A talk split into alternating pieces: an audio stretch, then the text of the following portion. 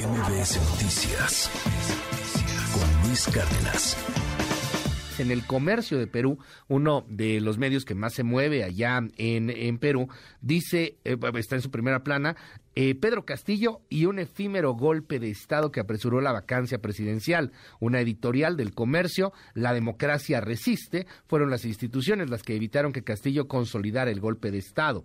Eh, también ahí en la República, eh, una, una óptica en torno a la nueva presidenta, era la vicepresidenta, asume temporalmente como presidenta. La asunción de Dina Boluarte responde a una tregua con la oposición quiero saludar y le aprecio mucho que nos haya tomado la llamada telefónica a uno de los periodistas más reconocidos allá en el Perú. Él es Carlos Paredes, director del programa Contracorriente en la cadena eh, Willax TV y columnista también en la revista Caretas. Carlos, te aprecio que nos hayas tomado la llamada. Te mandamos un abrazo allá a ese convulso Perú. Cuéntanos un poco cómo fue la crónica de estas horas, de, de esta sorpresa en donde declara Castillo de entrada la disolución del Congreso y el que termina en la cárcel, el que termina disuelto, pues es el propio Castillo. ¿Cómo se vivió, Carlos? Te mandamos un abrazo hasta Perú.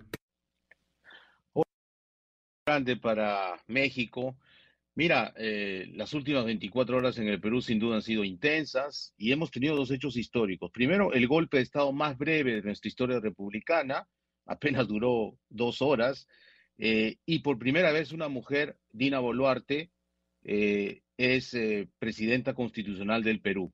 Dos hechos importantes, pero sin duda, como dices tú, hace 20 años Alberto Fujimori dio también un autogolpe de Estado el 5 de abril del año 1992, pero a diferencia de lo que hizo eh, Pedro Castillo ayer, Fujimori había trabajado con las Fuerzas Armadas para tener el respaldo de ellas, tenía legitimidad porque la gente eh, apreciaba que había terminado con Sendero Luminoso y había reinsertado al Perú en el circuito financiero internacional después del primer gobierno desastroso de Alan García, así que la gente lo apoyó.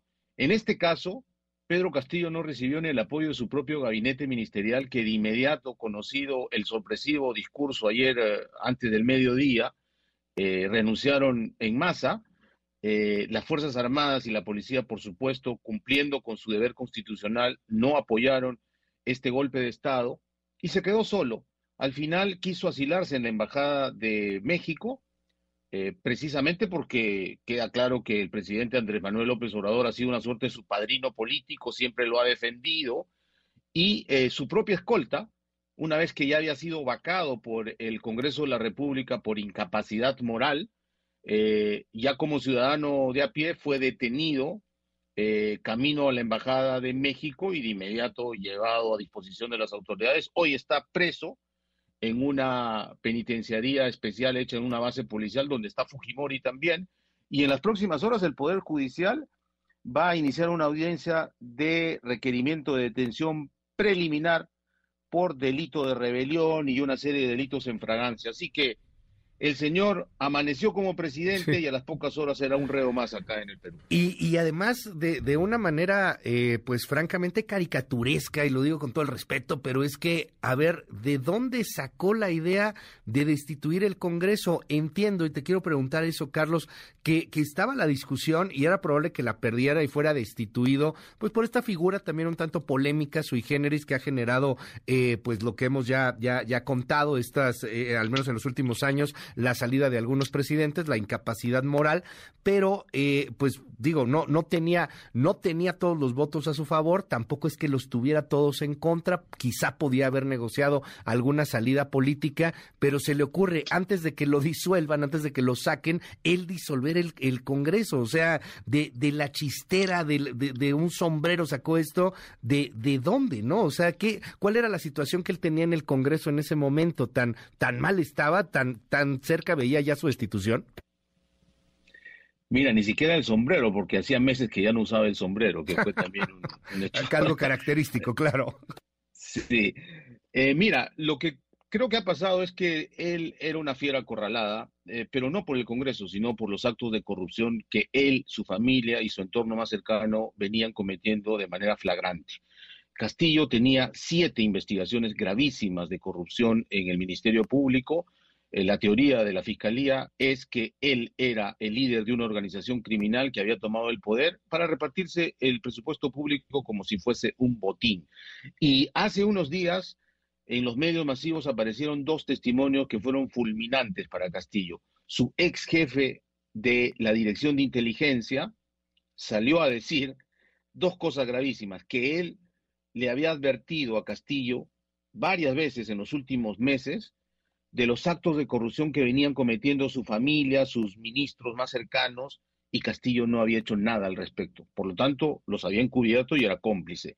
Y otra cosa gravísima que dijo es que Castillo le había pedido que logre la fuga o que haga fugar, evadir de la justicia a un ministro eh, de Transportes, Juan Silva, que hoy está prófugo de la justicia, y a un sobrino del presidente Fray Vázquez Castillo, también sindicado como operador de esta organización criminal, que tienen orden de detención. Eh, y además se presentó un alto funcionario público ayer en, la Comisión de Fiscalización del Congreso, dos horas antes de su discurso de disolver el Congreso y hacer un golpe de Estado, diciendo que él personalmente le había dado dinero eh, corrupto al eh, presidente Pedro Castillo. Así que había ya testimonios directos de gente que no decían yo vi, me dijeron, sino yo personalmente le di esto, yo personalmente le advertí, yo personalmente eh, recibí esta orden. Yo creo que eso precipitó la medida alocada que tomó eh, y obviamente incentivado por una guardia pretoriana de filosenderistas, a que decirlo, eh, de funcionarios que tienen pasado senderista, que probablemente quisieron pues hacer su propia revolución sin contar que estamos en un país democrático y que su intentona duró apenas hora y media, ¿no? Que además entiendo por los reportes de la prensa, también estuvimos siguiendo toda la cobertura que estabas dando ayer desde las tus redes sociales, etcétera, te terminan citando la información que, que, dabas, Carlos, en varios medios de comunicación, en varias agencias internacionales, pero entiendo que lo, que lo termina por detener su propia escolta, ¿no? O sea, una cosa por el estilo, cuando él quiere ir a México, a la Embajada de México. Cuéntanos un poco más sobre ese tema, porque aquí de pronto se negó un tanto, el canciller Marcelo Ebrard dice que, que bueno, no estaba enterado del tema, pero claramente en toda la prensa internacional se habla de su intención de llegar a México y pues tener la protección de quien dices, el presidente mexicano López Obrador, su padrino político. Sí, mira, el presidente da un discurso eh, sorpresivo, le temblaban las manos, tú ves el video que le temblaban las manos, todo fue tan improvisado que ni siquiera pudieron instalarle el teleprompter que normalmente usaba porque el señor si no leía, no podía eh, decir una oración con sujeto, verbo y predicado, ¿no? Eh, y luego que se da cuenta que ha fracasado estrepitosamente su golpe de Estado, decide escapar y eh, irse a la Embajada de México junto a su familia.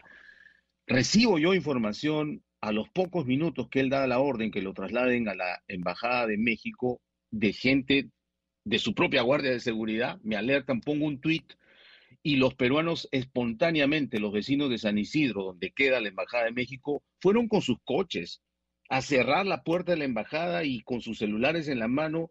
Fue una, una reacción ciudadana increíble porque no querían que se escape eh, presidente Castillo y simultáneamente en el Congreso ya se iba votando eh, la vacancia del presidente cuando él sale de Palacio, se demora unos minutos, la verdad, porque también quiso ir con su familia y sus hijos y al parecer eh, eh, no tuvieron, no, no, pudieron hacer sus cosas rápido, se demoraron como 10, 15 minutos.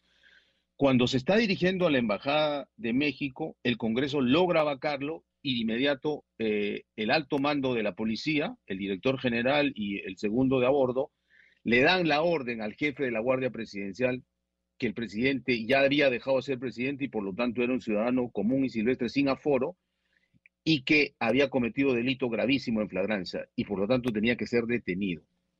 La propia Guardia Presidencial para el coche y lo lleva a la Dirección General de, la Policía Criminal, eh, muy cerca de donde estaban, en el centro de la ciudad, y quedó detenido con Aníbal Torres, que fue su ex primer ministro y ahora funge su abogado, pero entiendo que también va a ser procesado porque queda claro que él y la anterior eh, eh, vice eh, premier Betsy Chávez fueron los únicos que supieron de esta de este mensaje y, apoyaron, ¿no?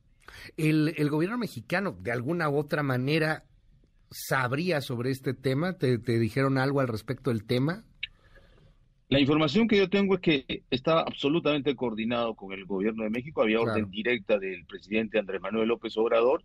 Incluso he leído en reportes de agencias internacionales que el canciller Marcelo Ebrard dijo, si nos pide, se lo vamos a dar asilo político a él y a su familia, ¿no? Eh, yo creo que eso ya estaba coordinado, solo que eh, los ciudadanos y la policía peruana impidieron que llegase hasta la sede de la Embajada de México aquí en Lima. Los ciudadanos, eh, porque también hay un rechazo de una parte de los ciudadanos a, Castillo, de, de, la parte particularmente pues más urbana, más educada también de las ciudades, algo similar a lo que pasa en México, de hecho me atrevo a decir, en donde hay un Perú polarizado, un México polarizado.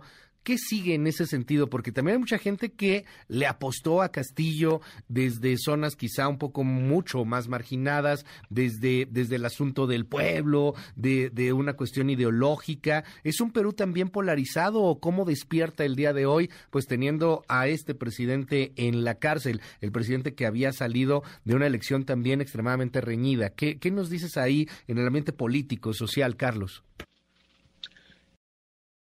Para un sector de la población peruana, yo calculo entre un 30%, sobre todo de los peruanos que viven en provincias, en ciudades alejadas, que digamos son los más pobres del país, Pedro Castillo significó una esperanza de cambio, de mayor igualdad, de mayor eh, redistribución de la riqueza en el Perú.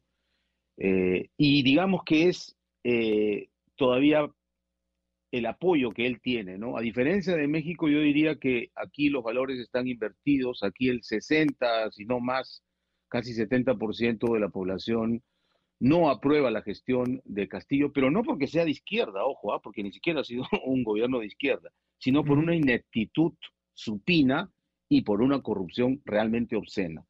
Me temo que las cifras están invertidas en México, todavía hablo con el populismo que lo conocemos aquí, este, y sus programas sociales mantiene esperanza en, cierta población.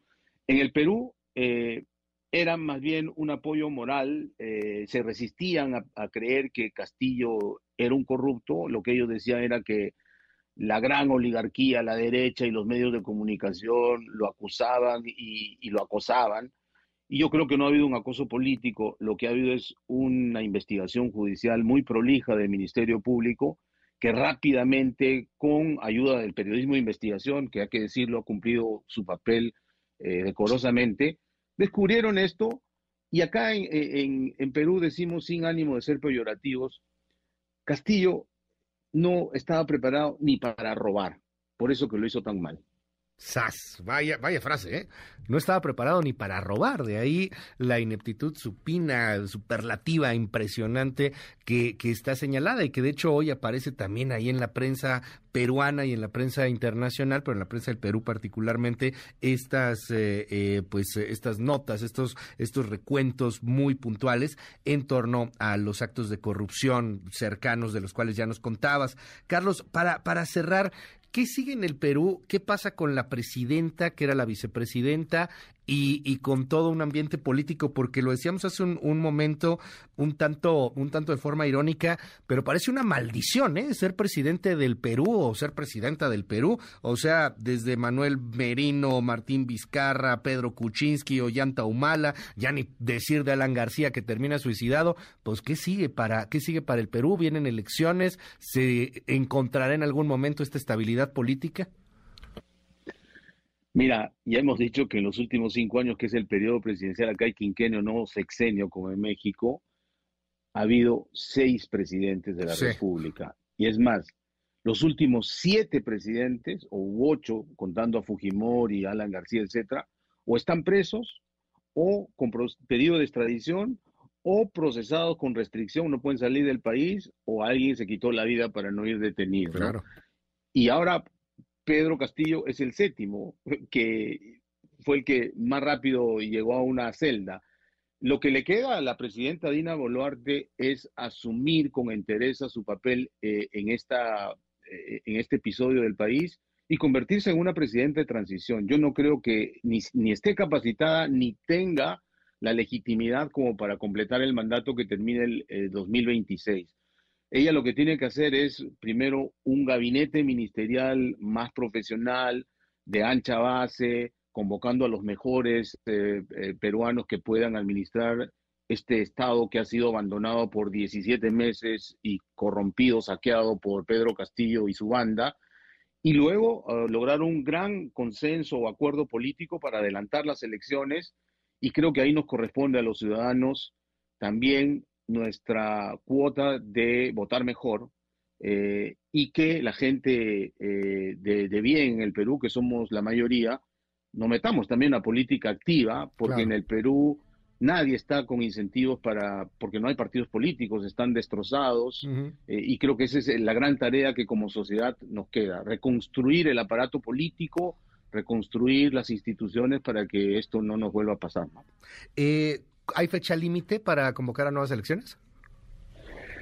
No, en principio Dina Boluarte debería terminar el mandato el 28 de julio del 2026, pero yo creo que pronto, eh, en lo que va del próximo semestre, deberían llegarse a ese acuerdo político, hacer algunas reformas en nuestro sistema electoral que está muy malo, eh, y luego convocar elecciones generales. Creo que sería el mejor papel que, que Dina Boluarte haga, porque si no lo hace, uh -huh. se convertiría en la novena presidenta en tener sí. problemas con la justicia.